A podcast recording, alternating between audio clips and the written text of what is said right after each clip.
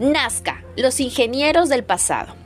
Esta cultura se desarrolló en la cuenca del Río Grande, en Nazca, región de Ica. ¿Cuál fue su área de influencia?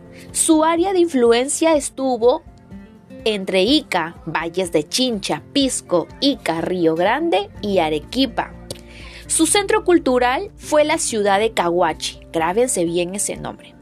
Su decadencia o su decadencia se debió a fenómenos naturales.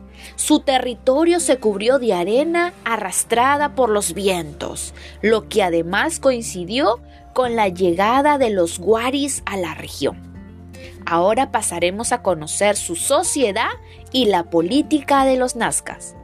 En Nazca se desarrolló un estado teocrático militar Recuerden que teocrático significa centrado en Dios junto con la democracia militar, dirigido por sacerdotes y militares, quienes ejercían su poder sobre los agricultores, los pescadores y artesanos, que eran considerados personas de clase humilde. En sus tumbas y en sus ceramios que viene de la cerámica, aparecen personajes portando cabezas trofeo, las que serían despojos de guerra. La momificación de cabezas humanas fue una costumbre muy difundida entre ellos. Posiblemente eran de guerreros y tendría un mayor prestigio, poder y autoridad y lo usaban usualmente para sus batallas. Actualmente, al encontrarse cabezas momificadas de mujeres y niños, se sostiene que fueron utilizadas también como ofrendas para sus dioses.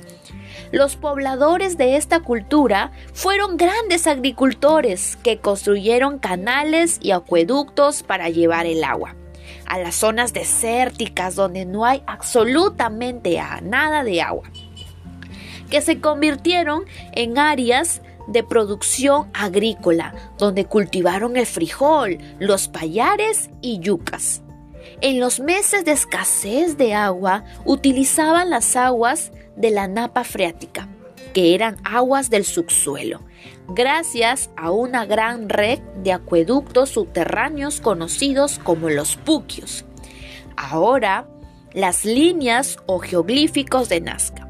En la pampa de Nazca dibujaron enormes líneas que al parecer constituyeron un gigantesco calendario astronómico que les indicaría los periodos de lluvia y los periodos de sequía lo que aplicaron a sus labores agrícolas.